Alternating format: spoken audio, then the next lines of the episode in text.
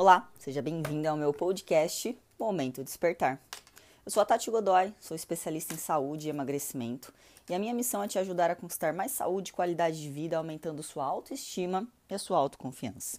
E no podcast de hoje nós vamos falar sobre descontar as nossas emoções na comida.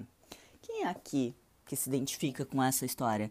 Tô feliz como, tô triste como, tô ansioso como, tô com raiva como, tô cansada como, enfim, como por qualquer emoção desconfortável. Primeira coisa aqui que a gente tem que entender é que isso é um ato histórico.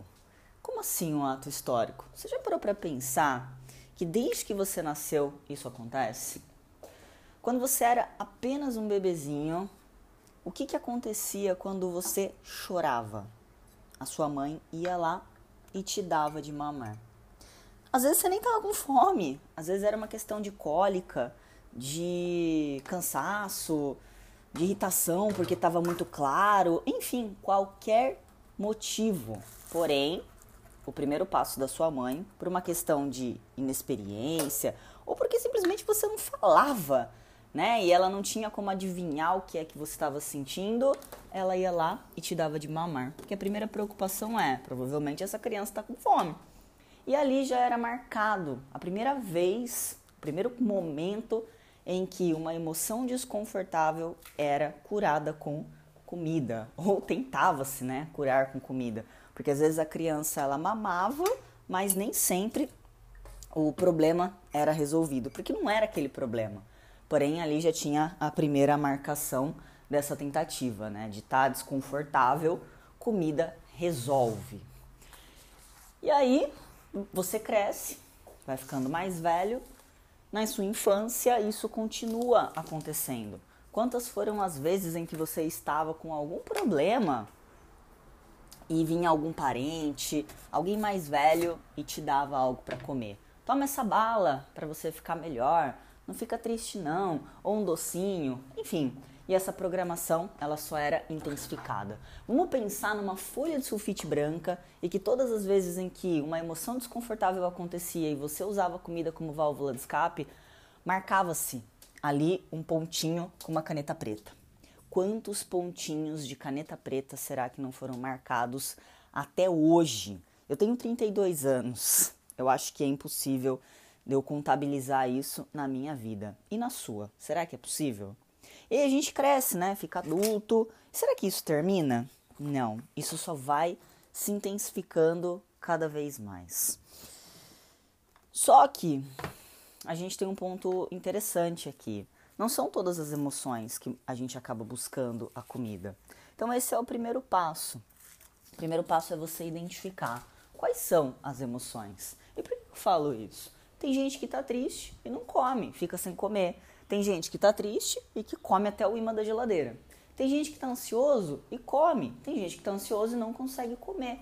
Primeiro passo é você identificar quais são as emoções que existe esse tipo de programação já instaurada no seu inconsciente.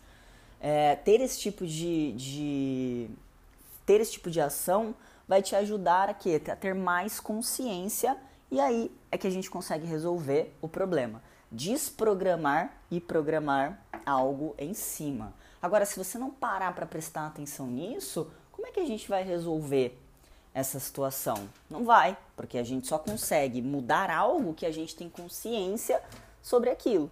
Então para de se maltratar, de, de falar, ah, eu não, não consigo isso e aquilo, e passa a perceber mais o que é que você faz e o porquê você faz. Então, a sua primeira tarefa é identificar quais são as emoções que você busca comida. É a tristeza? É a angústia? É o medo? Você precisa dar nome para esses sentimentos. E muitas vezes a gente não consegue nem dar nome para aquilo que a gente sente. Por quê? Porque a gente não para para observar. A gente não para para se acolher. A gente só se chicoteia, né? Então, seu primeiro passo é isso: identificar. Eu vou falar um pouquinho sobre mim. Eu, Tati, tinha muito hábito de comer por emoção desconfortável em duas circunstâncias. A primeira delas era o cansaço. Eu, che... eu trabalhava, trabalhava muito. Eu dava muitas aulas de personal, de musculação, de spinning. Teve uma época da minha vida que eu dava três aulas de spinning no mesmo dia. Imagina você pedalar em média três horas por dia. E ainda era atleta de crossfit. Chegava em casa, eu estava muito cansada, muito cansada. E aí, qual era a minha justificativa para buscar a comida? Eu queria, eu não queria aliviar o cansaço na comida. Eu queria que alguém olhasse para mim e falasse assim: "Nossa, como você é incrível. Olha quantas aulas você deu. Olha o que, que você fez. Nossa, você é maravilhosa. E eu não tinha quem fizesse isso. Primeiro, que os meus pais nem sabiam de fato o que estava acontecendo. E depois, porque eu passei a morar sozinha. Aliás, passei a morar com duas gatas. E as gatas não falam, né? Então, o meu cérebro ele estava carente desse tipo de situação.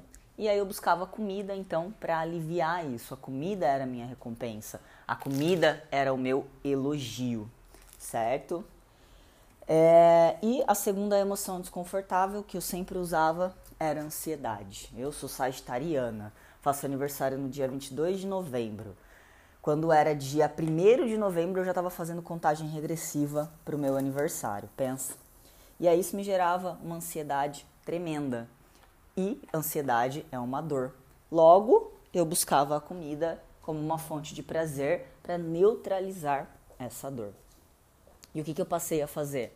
Eu passei a parar de intensificar a, a, a emoção desconfortável. Lembra da folha sulfite? Eu parei de marcar essa folha sulfite. Então, com o tempo, isso vai ficando clarinho, não vai ficando tão. a cor não vai ficando tão intensa. E passei a ter uma outra folha de sulfite, na qual eu comecei a gravar uma outra história. Ah, toda vez que eu estou é, querendo me recompensar, eu vou na comida? Não, porque senão eu vou ficar marcando aquela folha anterior. Eu vou buscar uma outra maneira de me recompensar. E a ansiedade? A mesma coisa. Primeiro, eu parei de ficar contando meu aniversário desde o dia 1 de novembro e depois eu busquei outras formas para poder aliviar a ansiedade que eu já sentia certo? Então é isso que acontece no nosso cérebro. Esse é o mecanismo de gravar e desgravar, mas a gente só consegue fazer isso quando a gente consegue primeiro identificar o que é que a gente está sentindo.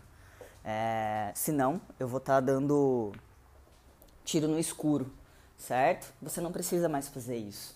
Você já tem hoje consciência do que fazer e do porquê fazer. Agora é com você, então, avaliar tudo isso que eu acabei de falar.